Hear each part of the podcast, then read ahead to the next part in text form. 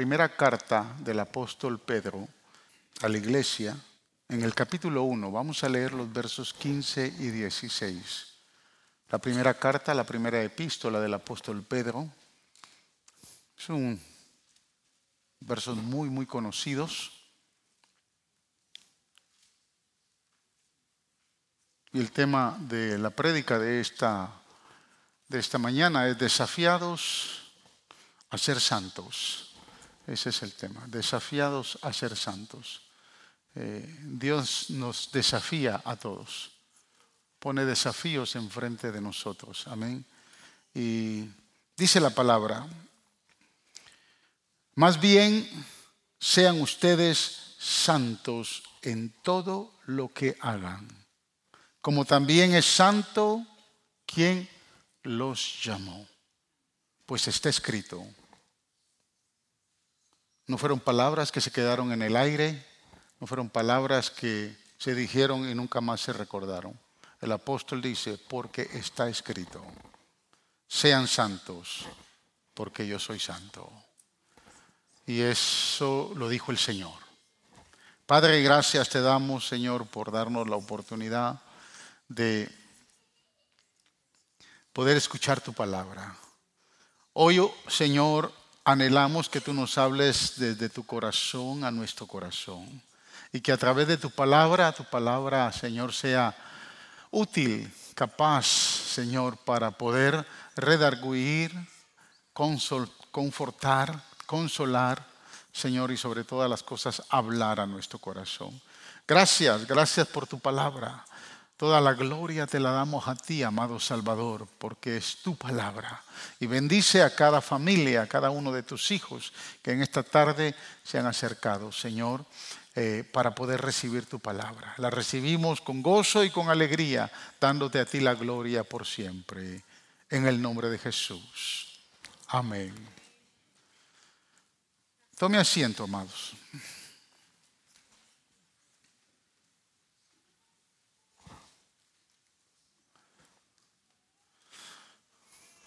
¿Ha sido desafiado en algún momento, mis amados hermanos, eh, hacer alguna tarea que usted vio que era casi imposible de lograrlo. Eh, no sé si en algún momento usted se ha sentido muy, muy desafiado a hacer cosas donde usted dice, creo que esto no lo puedo lograr o no lo voy a poder lograr. Eh, yo fui desafiado por el Señor a construir este santuario sin ningún préstamo bancario cuando realmente no teníamos recursos, sin saber cómo el Señor iba a respaldar el proceso y cómo Dios iba a responder. Eh, fue un desafío que fue muy fuerte en el proceso, pues hoy usted me ve un poquito recuperado, pero eh, en el proceso perdí más de 120 libras, eh, estuve bastante delicado Creo que todo obviamente se llevó al estrés que me llevó a construir esta, este, este, santuario. Eh, y hubieron días en que, como decimos por ahí, quise tirar la toalla, ya no quise seguir. Eh, a veces nos sentimos y tenemos desafíos muy grandes. Ahorita eh, estoy siendo desafiado a construir un hogar de niños que está fuera de mi alcance fuera de mis posibilidades. Eh, le pido que el 9 de abril no se quede en casa, es el día de resurrección. Eh, vamos a hacer una presentación eh, de cómo va a quedar el hogar de niños, el orfanato, después de, construirlo. Estamos a punto de empezar la construcción. Espero que Dios nos permita en los próximos meses lograrlo. Estamos en algunos detalles eh, finales dentro de la planificación, pero es un desafío muy grande, porque es un proyecto muy millonario y está fuera de mi alcance, está fuera de mis posibilidades. Pero creo, hermanos, que el mayor desafío que he confrontado en mi vida ha sido mantenerme santo y apartado del mundo.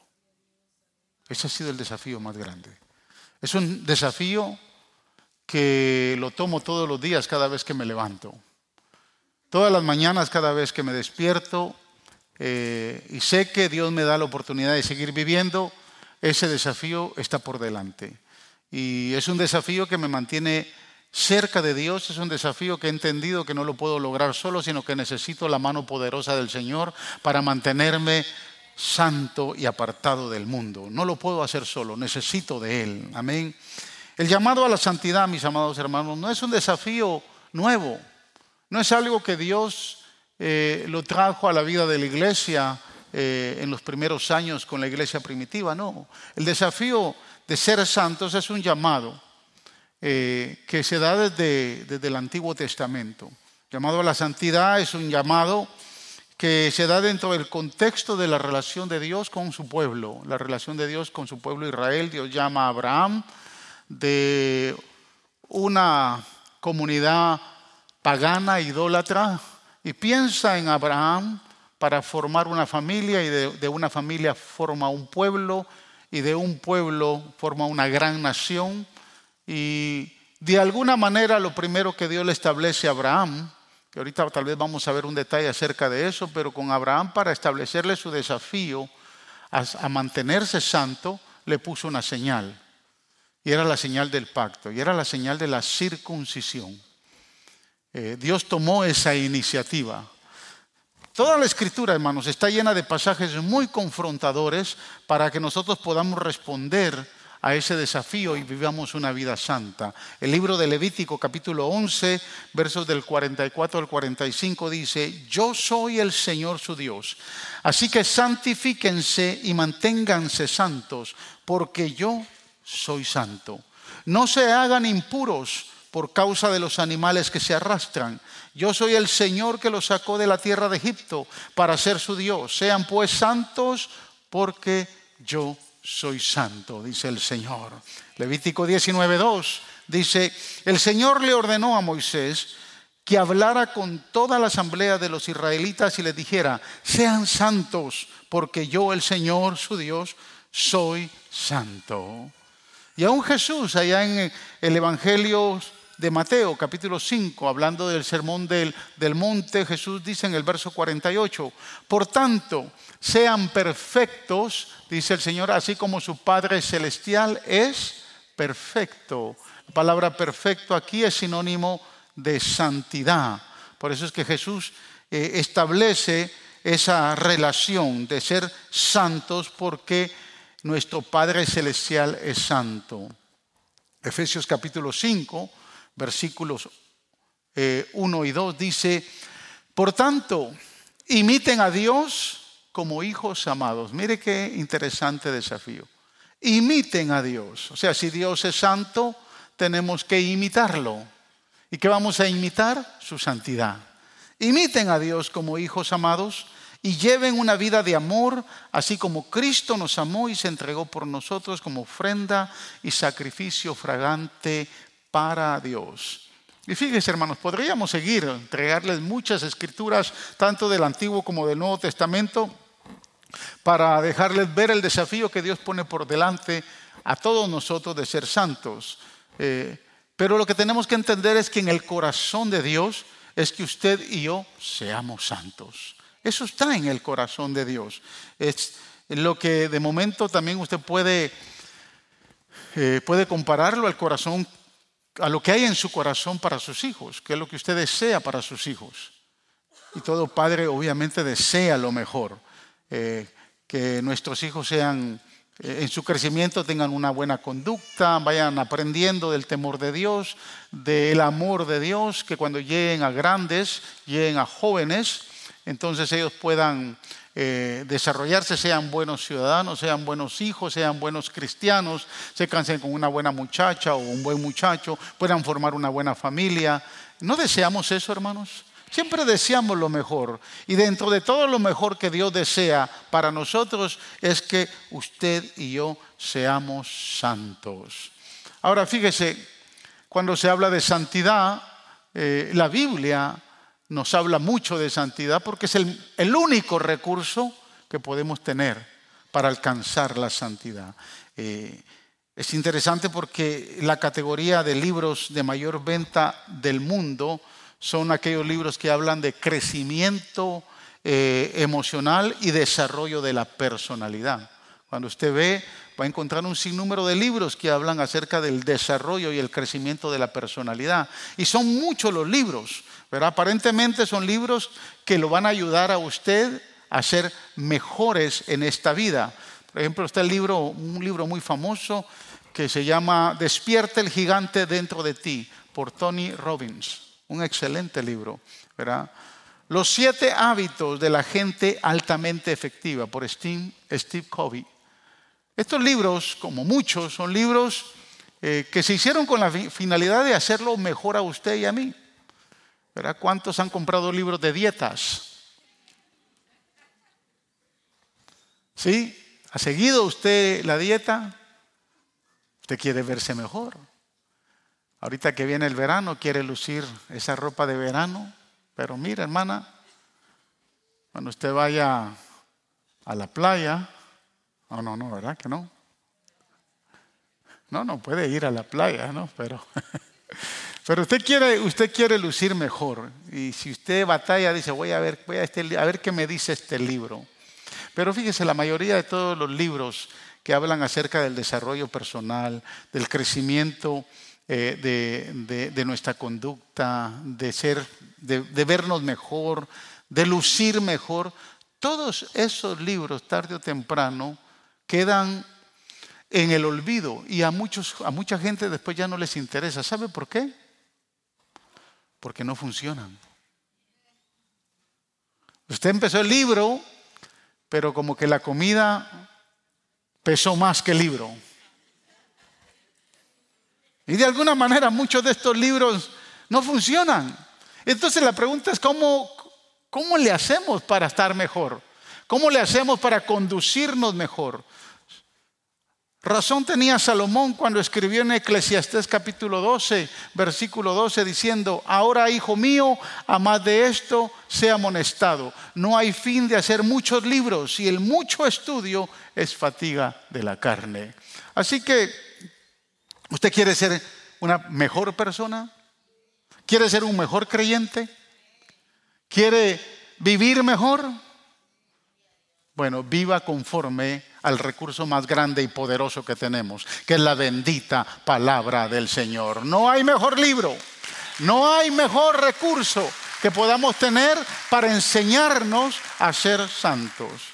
El apóstol, el apóstol Pedro lo confirma en los últimos versículos de este capítulo que leímos, el capítulo 1 de su primera carta, versos 23 al 25. Observe, dice, siendo renacidos no de simiente corruptible, sino de incorruptible por la palabra de Dios que vive y permanece para siempre porque toda carne es como hierba y toda la gloria del hombre como la flor de la hierba. La hierba se seca y la flor se cae, mas la palabra del Señor permanece para siempre. Y esta es la palabra que por el Evangelio os ha sido anunciada. ¿Sabe qué está diciendo el apóstol acá?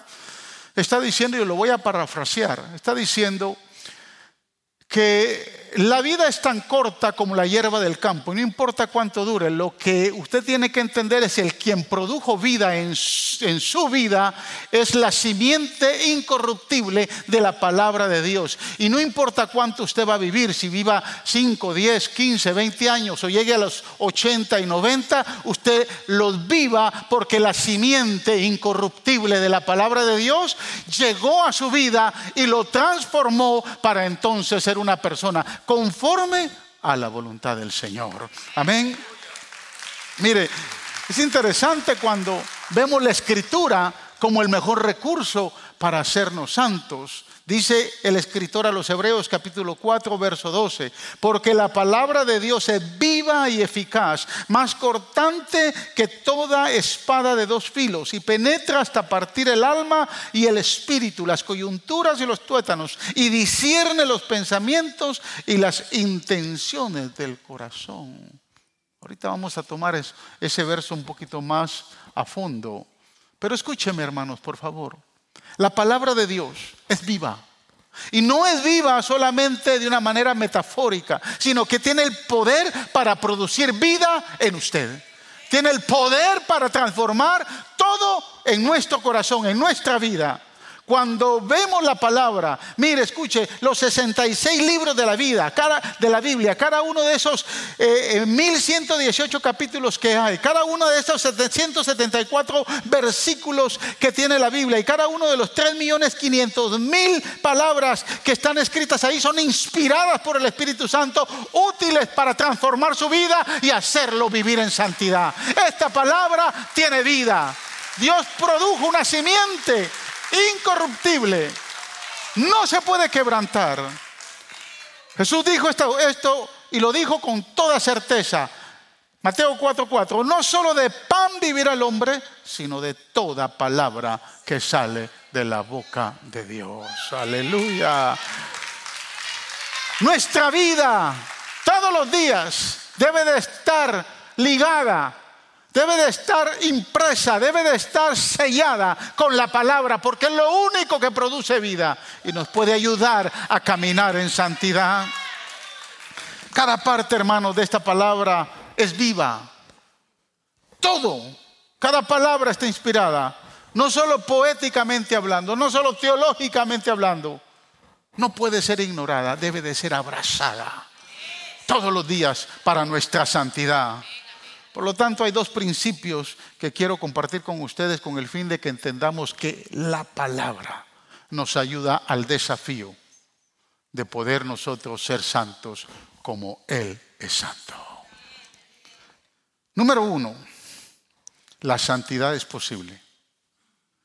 Dígale al que está a su lado, en buen chapín, dígale, vos podés ser santo. Así, así. Es posible. Dice el verso 16 de la, de la primera carta. Pues está escrito, sean santos, porque yo soy santo. ¿Le pondría usted un desafío a su hijo que haga algo que usted no puede hacer? Imposible. Yo no le puedo pedir a mis hijos que hagan algo que yo no puedo hacer. Dios nunca pondría desafíos delante de nosotros que Él sabe que no podemos hacer. Entonces, si Dios dice que yo soy santo, que yo puedo ser santo, porque Él es santo, yo puedo ser santo. La santidad es posible, hermanos. Si Dios dijo que lo podemos imitar, podemos imitarlo a Él. Yo lo creo porque la Biblia lo dice. Ahora mire, no sé qué le viene a la mente o qué es lo que usted a través de los años ha aprendido eh, acerca de lo que es la santidad. ¿Qué piensa, hermanos, cuando eh, usted va a definir la palabra santo? ¿Cómo podemos definir la palabra santo? En un sentido práctico no es complicado. Sin embargo, fíjese, la Biblia la usa de forma muy, muy relacionada con la bondad de Dios, cuando hablamos de santidad.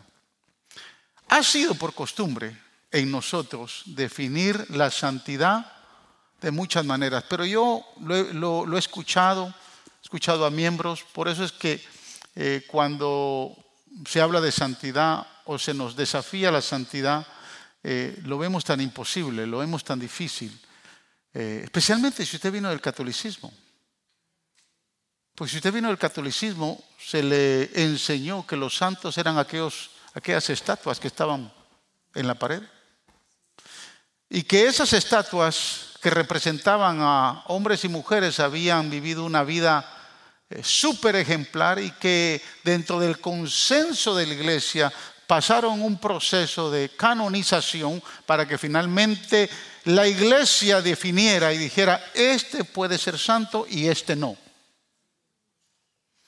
Y si usted viene de ese contexto, cuando se le habla de santidad, usted dice, wow, eso es solo Pedrito.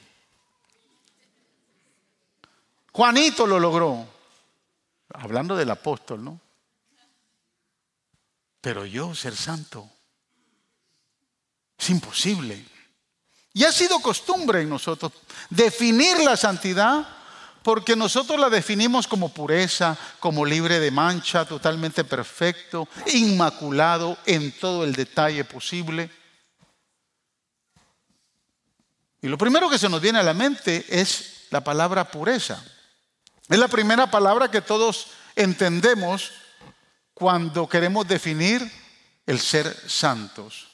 Y mire, si bien es cierto que la Biblia usa eh, estas palabras de alguna manera, sin embargo, la idea de pureza o perfección es un significado secundario a lo que la Biblia enseña o a lo que Dios realmente quería establecer para santidad. Y le voy a poner un ejemplo, ¿verdad? Por ejemplo, cuando nosotros escuchamos a los serafines, eh, y digo lo escuchamos porque la Biblia nos enseña que cantan los serafines, entre las huestes angelicales, son los únicos que están en el trono, cerca del trono, continuamente, han estado en la eternidad y seguirán en la eternidad, diciendo, Santo, Santo, Santo. Los querubines protegen el trono de Dios. Los ángeles son enviados, los arcángeles pelean, pero los serafines están en la pura presencia, en el trono de Dios. Día y noche, día y noche, día y noche. No se cansan de decir, santo, santo, santo es nuestro Dios todopoderoso. Y cuando escuchamos nosotros a los serafines diciendo santo, santo, santo, de alguna manera pudiéramos pensar que ellos están diciendo pureza, pureza, pureza. Pero la santidad, la santidad de Dios trasciende a más allá de lo que es la pureza. La santidad de Dios va mucho más allá. Por eso es que cuando entendemos la palabra santo, trasciende sobre todo lo creado debajo del trono de Dios. Dios es santo por naturaleza. Usted es santo y yo soy santo porque somos formados a la santidad. ¿Se entiende eso? Entonces la santidad de Dios trasciende. Y como trasciende sobre todo lo creado, cuando Dios dice, sed santos, porque yo soy santo, está diciendo que aunque mi santidad trasciende, si te dejas formar por mí, tú también puedes ser santo. Usted por naturaleza, yo no somos santos. No fuimos creados. Sin embargo, somos formados. Por eso es que la palabra santo, que viene, eh, es una palabra hebrea muy antigua. Y el Madrash la define de una manera interesante. Eh, porque cuando hablamos de santidad en el lenguaje hebreo hay que entenderlo desde sus traducciones y sobre todo desde el desarrollo del lenguaje. Pero uno de los términos más antiguos del lenguaje hebreo, eh, y no tanto arameo, sino hebreo, es esa palabra que se traduce como cortar. Cortar. Y algunos la definen como separar. Ahora, ¿desde dónde ese significado puede variar? en nuestra mirada y entender que usted y yo podemos ser santos. Es bien simple, porque en un lenguaje contemporáneo pudiéramos decir que la, que la palabra cortar, en una frase corta podríamos decir un, corte aparte, un corte aparte. Quiero que me acompañe a leer algunos pasajes bíblicos para que usted vaya entendiendo mejor el concepto. El libro de Josué capítulo 3, versos 15 y 16. Voy a leer de la versión eh, de la versión del jubileo, la Biblia del jubileo. Es una de las versiones más antiguas que existen y muy interesante. Observe lo que dice la Biblia del jubileo. Capítulo 3, versos 15 y 16. Cuando los que llevaban el arca entraron en el Jordán, así como los pies de los sacerdotes que llevaban el arca fueron mojados a la orilla del agua, porque el Jordán suele reverter sobre todos sus bordes todo el tiempo de la siega, las aguas que descendían de arriba se cortaron como un montón de bien, como, como en un montón bien lejos de la ciudad de Adán, que está al lado de Zaretán y las que descendían al mar de los llanos, el mar salado, se acabaron y fueron cortadas y el pueblo pasó frente a Jericó. Aquí lo que está revelando la escritura es cuando el pueblo está pasando el río Jordán. Dios les abre el río Jordán para entrar a la tierra prometida. Dos cosas suceden. Ellos vienen, obviamente, del desierto. El, campamento se había, se había situado en, en el desierto y ahora Dios los quería llevar a Gilgal. Pero antes de pasar a Gilgal y empezar a conquistar la tierra prometida, lo primero que hace Dios como un milagro, no es un, milagro de provisión, sino es un milagro de conquista, es que Dios les permite cruzar el río. Pero recuérdese, ¿cuánto tiempo han estado en el desierto? 40 años. ¿Por qué quedaron estancados en el desierto? Por su incredulidad, pero más por su desobediencia. Y Dios no camina con los desobedientes. Dios no trabaja con los desobedientes. Dios desea manifestar toda su bendición, toda su gloria y toda su voluntad sobre los obedientes. Por eso es importante lo que el pueblo de Israel está a punto de hacer. Ellos entran al valle de Gilgal cruzando el río Jordán en seco, pero para que eso suceda, dice que las aguas que descendían de arriba se cortaron. Y usa el mismo vocablo que significa santidad. Pudiéramos parafrasear y decir, las aguas que descendían de arriba se santificaron, se separaron, se cortaron. No hubieran podido pasar si las aguas no se cortan, si las aguas no se separan, entonces podemos entender que Dios está interesado en cortar y separar. Hay cositas que Dios quiere empezar a cortar en nosotros, ¿no? Observe, Josué capítulo 4, versos 5 y 7. Esto fue que después de que el pueblo cruza el Jordán, Dios le pide a Josué hacer algo importante. Mire lo que dice Josué 4, 5 y 7. Y les dijo Josué, Pasad delante del arca del Señor vuestro Dios por en medio del Jordán, y cada uno de vosotros tome una piedra sobre, sobre su hombro, conforme al número de, los, de las tribus de los hijos de Israel, para que esto sea señal entre vosotros. Y cuando vuestros hijos preguntaren a sus padres mañana, diciendo, ¿qué es? ¿Qué, qué os significan estas piedras? Le responderéis que las aguas del Jordán, ¿qué dice? Se cortaron. Y esas piedras serán por memoria a los hijos de Israel.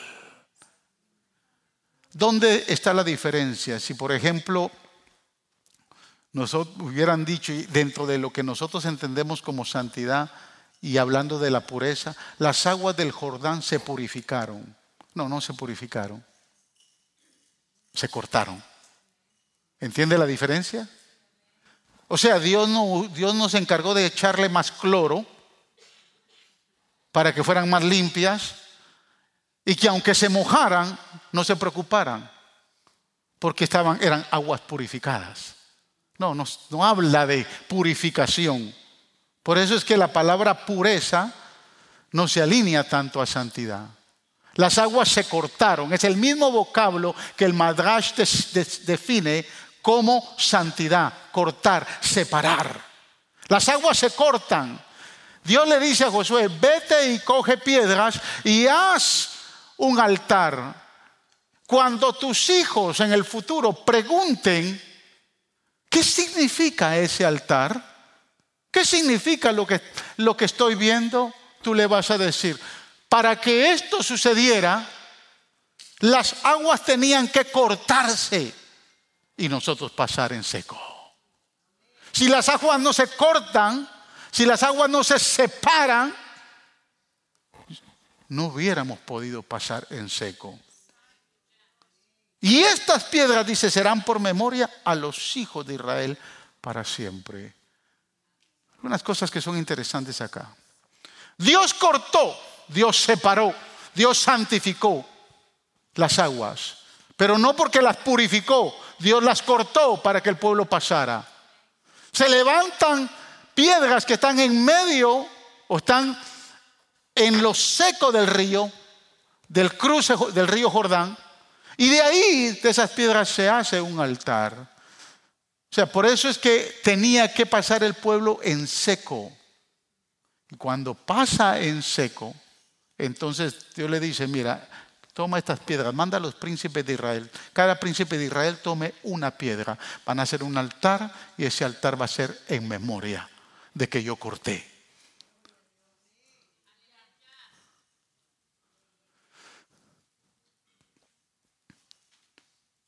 ¿Te han preguntado alguna vez sus hijos, papi, mami, ¿por qué vamos a la iglesia? ¿Por qué tenemos que ir a la iglesia? ¿Sabe, cuál podría ser la mejor respuesta que usted le debería dar? Hijo, porque un día Dios cortó toda la basura de mi vida.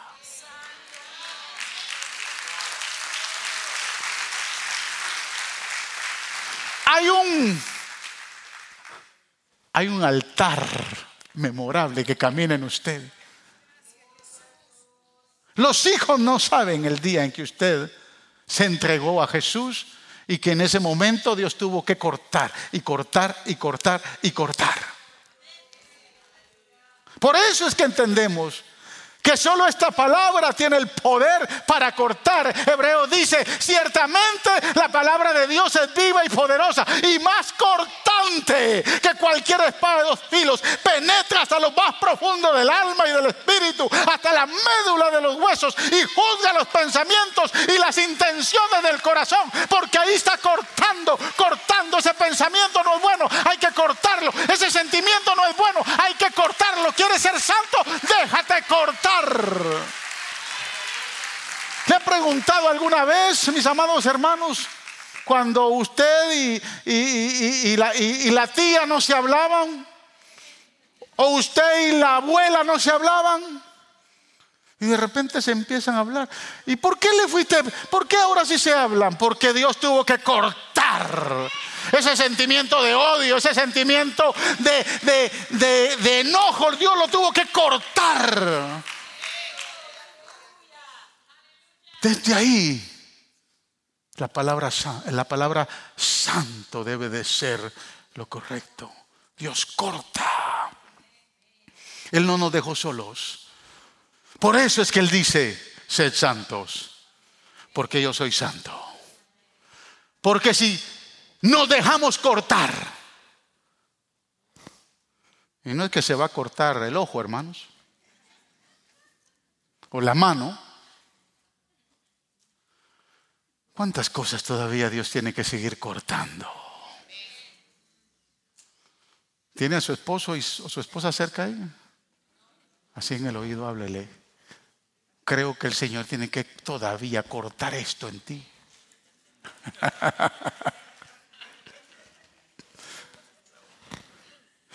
Número dos. La santidad es posible.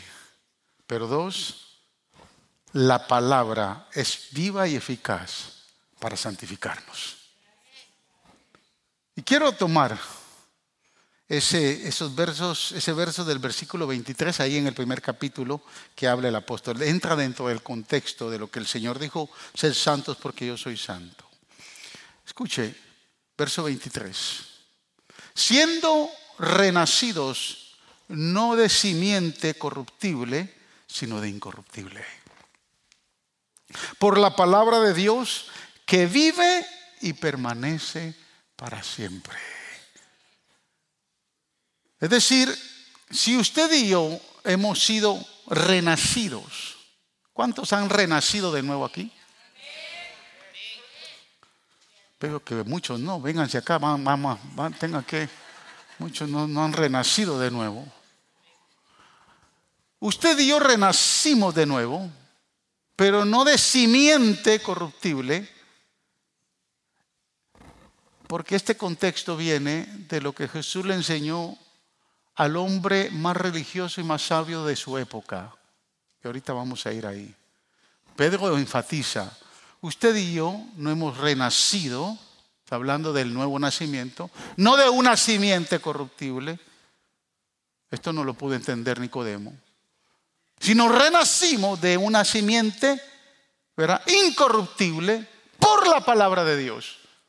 O sea, la simiente incorruptible es la palabra de Dios.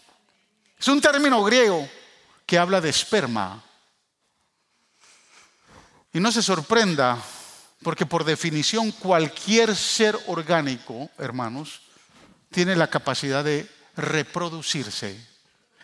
Y la palabra de Dios no es una excepción, porque por ella nacemos usted y yo de nuevo. Jesús mismo lo declaró. Juan capítulo 6, verso 63 dice, las palabras que yo hablo son espíritu y son vida. Wow. Yo no ando contando chistes, yo no ando contando fábulas, yo no ando contando historias baratas, yo no ando, no, lo que yo les hablo, lo que yo les digo, dice Jesús, tienen vida porque son vida y tienen espíritu. A Nicodemo le costó entender eso. Por eso es que el acercamiento de usted a la palabra debe de ser un acercamiento más serio. Si usted no puede nada más tomar la palabra para traerla el domingo a la iglesia y leerla.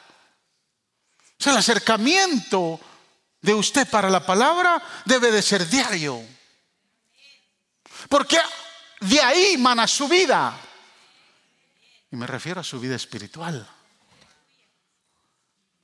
Este contexto de lo que habla Jesús, de que la palabra es vida y espíritu, no lo entendió Nicodemo. Vamos a retomar ese pasaje que usted y yo lo hemos leído muchas veces. Juan capítulo 3, versos del 1 al 8. Dice la palabra, vi un hombre de los fariseos que se llamaba Nicodemo, un principal entre los judíos. Este vino a Jesús de noche y le dijo, Rabí, sabemos que has venido de Dios como maestro, porque nadie puede hacer estas señales que tú haces si no está Dios con él. Respondió Jesús y le dijo, de cierto, de cierto te digo, que el que no naciere de nuevo no puede ver el reino de Dios. Y tal vez Nicodemo rascándose la cabeza le dijo, ¿cómo puede un hombre nacer siendo viejo? ¿Puede acaso entrar por segunda vez en el vientre de su madre y nacer? Respondiendo Jesús. De cierto, de cierto te digo que el que no naciere de el agua y del espíritu no puede entrar en el reino de Dios. Lo que es nacido de la carne, carne es, y lo que es nacido del espíritu es, espíritu es. No te maravilles de que te dije, os es necesario nacer de nuevo. El viento sopla de donde quiere y oye sonido, y oye su sonido, mas ni sabe de dónde viene ni a dónde va. Así es todo aquel que es nacido de nuevo. Eh, Nicodemo está asociando esto con la simiente corruptible. El esperma corruptible es el esperma del ser humano. Y Jesús le dice, no, no estoy hablando de esa simiente corruptible.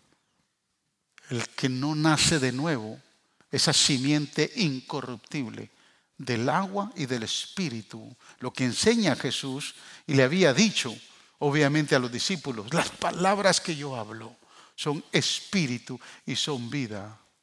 Mire, como maestro de Israel, Nicodemo debió de haber entendido esto sin que Jesús se lo explicara.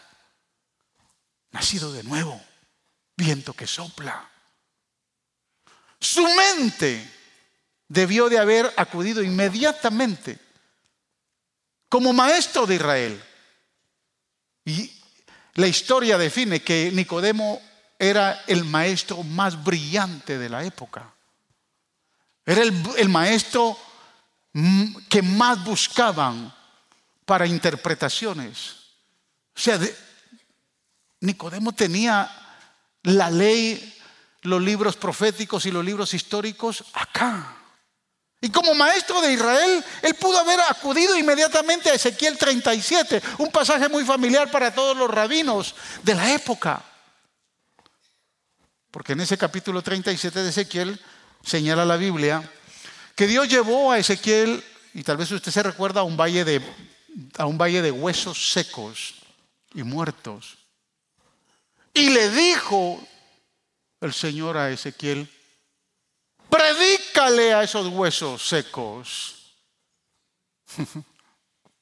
Cuando Ezequiel empezó a predicar la palabra a los huesos secos, los huesos secos empezaron a crecer. ¿Ha leído el pasaje? Se empezaron a formar tendones, carne, músculos, nervios. Y de repente se levantó un ejército grande, pero andaban como zombies, porque faltaba algo. Después de que se levantan y se forman como seres humanos, el Señor le dice a Ezequiel, profetiza entonces sobre ellos. Pero dice algo bien especial, le dice, profetiza al viento. Entonces Ezequiel profetizó al viento, tal como le había dicho el Señor. Y los huesos, hermanos.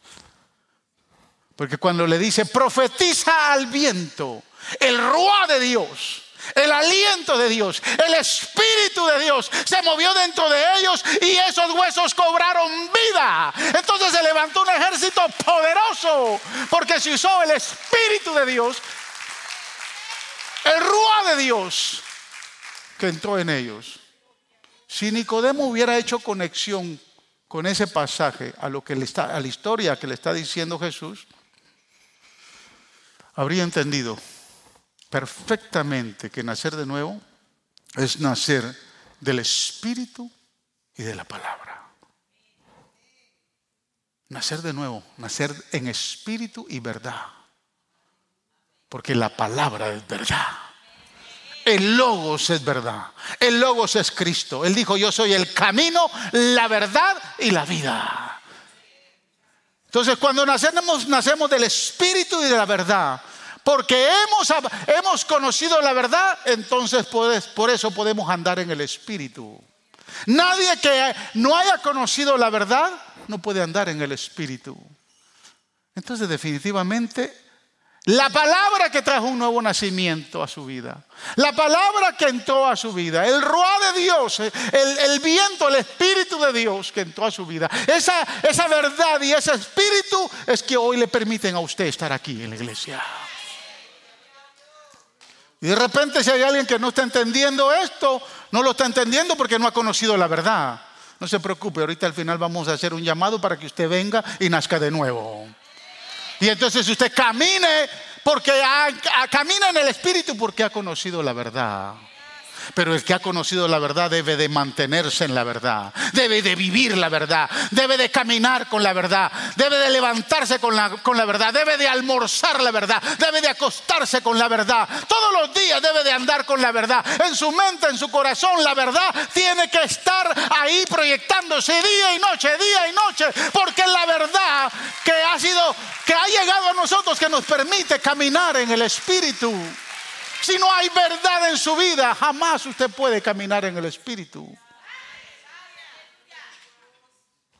Así como los huesos cobraron vida cuando Ezequiel predicó la palabra y sopló el Espíritu, así también, hermano, la simiente de la semilla incorruptible de la palabra de Dios, el Espíritu de Dios penetra en nuestro ser y los huesos secos en nosotros deben de cobrar vida.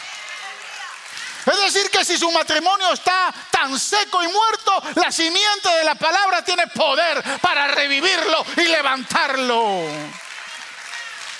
Escuchen hermanos, la palabra de Dios tiene la capacidad única de impactar, de producir vida, cambiar a su hijo, a su hija, a sus nietos, a su madre, a su padre, al vecino, al, al jefe del trabajo, a todos Tiene el poder la palabra para cambiarlos.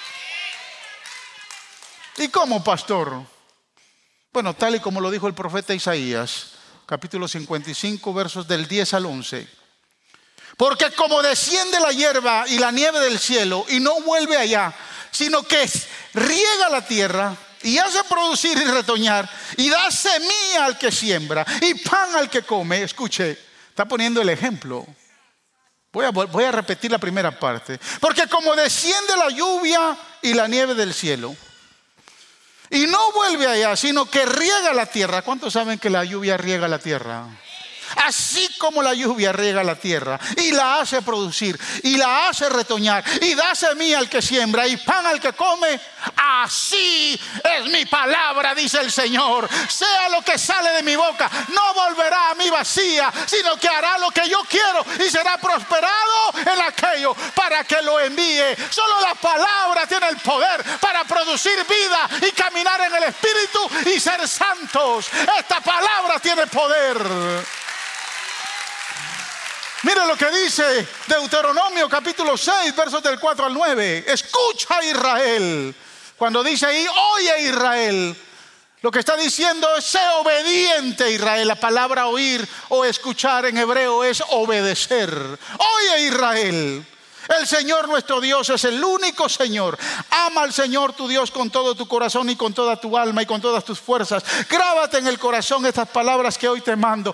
Incúlcaselas continuamente a tus hijos. Háblale de ellas cuando estés en tu casa y cuando vayas por el camino, cuando te acuestes y cuando te levantes. Átalas a tus manos con un signo. Llévalas en tu frente como una marca. Escríbelas en los postes de tu casa y en los portones de tus ciudades. Oh, gloria al Señor. Hermanos, cuando usted esté conduciendo su carro, cuando estén desayunando, cuando acueste a sus hijos, déjenle de estar hablando historias bobas, háblele de la palabra, la palabra tiene vida y va a producir vida en esos muchachos. Háblele a ellos. Hable con ellos acerca de las escrituras. Comparta versículos de la Biblia con ellos una y otra vez. Escúchame hermanos, es la simiente incorruptible de esta palabra poderosa que produce vida y vida espiritual. Amadas, es esta palabra que produce vida en su marido que parece ser un saco seco de huesos. Es, hermanos, esta palabra que produce vida en su esposa que parece no responder a las cosas espirituales. El poder de esta palabra es la misma, no ha cambiado. Mi palabra dice el Señor. Amén.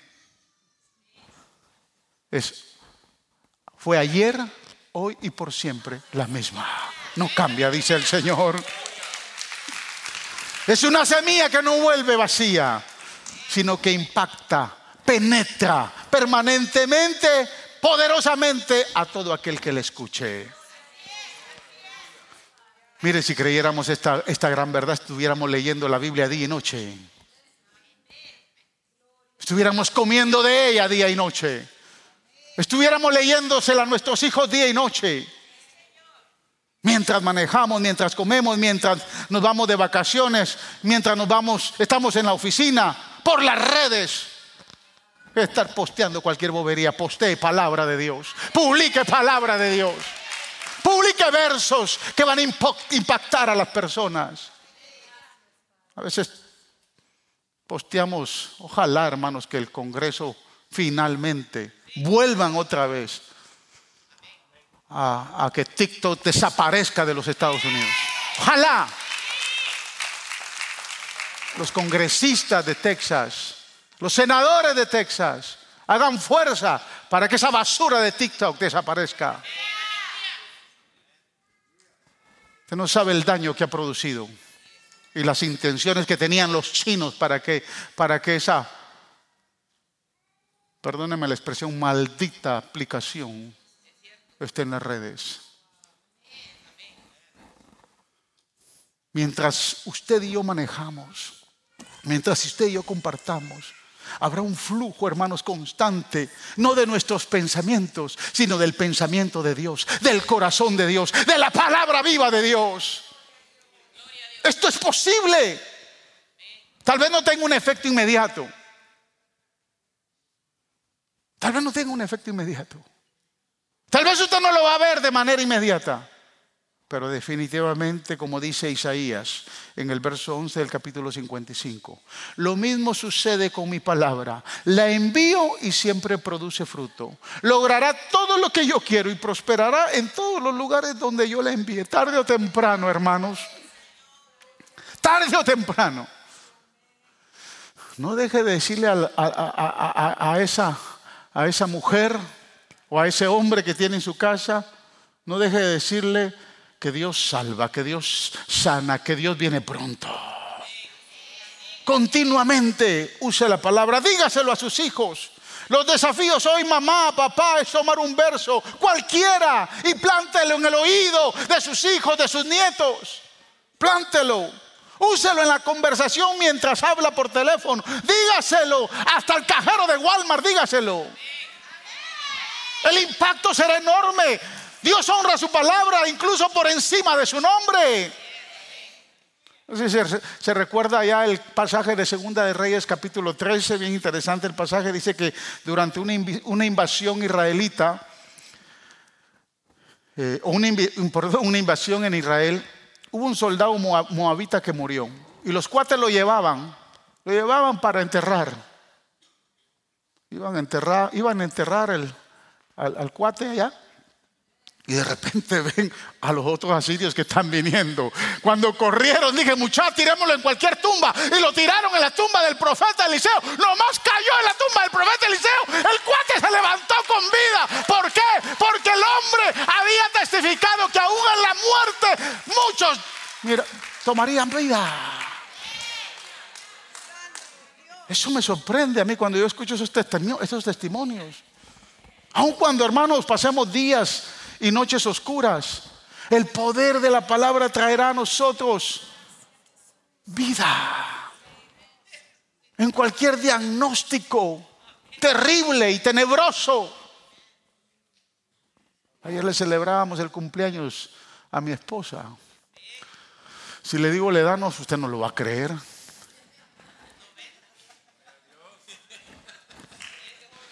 ¿Sabe cuántas veces yo me metí a tiendas? Ahora tal vez no tanto, pero cuando éramos un poquito más jóvenes.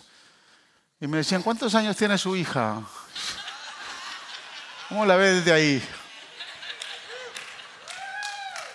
La boricua todavía está linda, hermanos.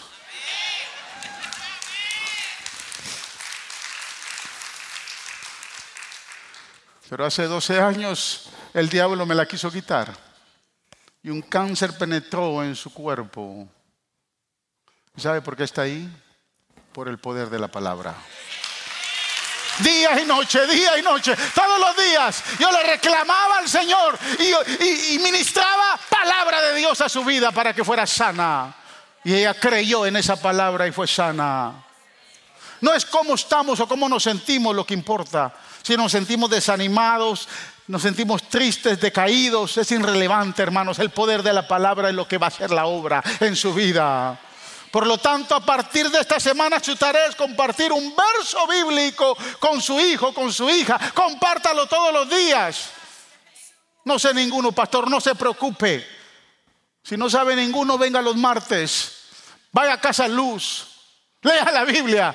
Memorícese un verso bíblico, pero que ese verso bíblico tenga poder y tenga impacto. A esos padres que vinieron a presentar a sus niños acá, a partir de hoy en la noche, tome la palabra, impártale un verso de la palabra. No es su palabra, no es su pensamiento, es el poder de la palabra de un Dios todopoderoso que ha creado los cielos y la tierra y que nos dejó un legado maravilloso para hacernos santos.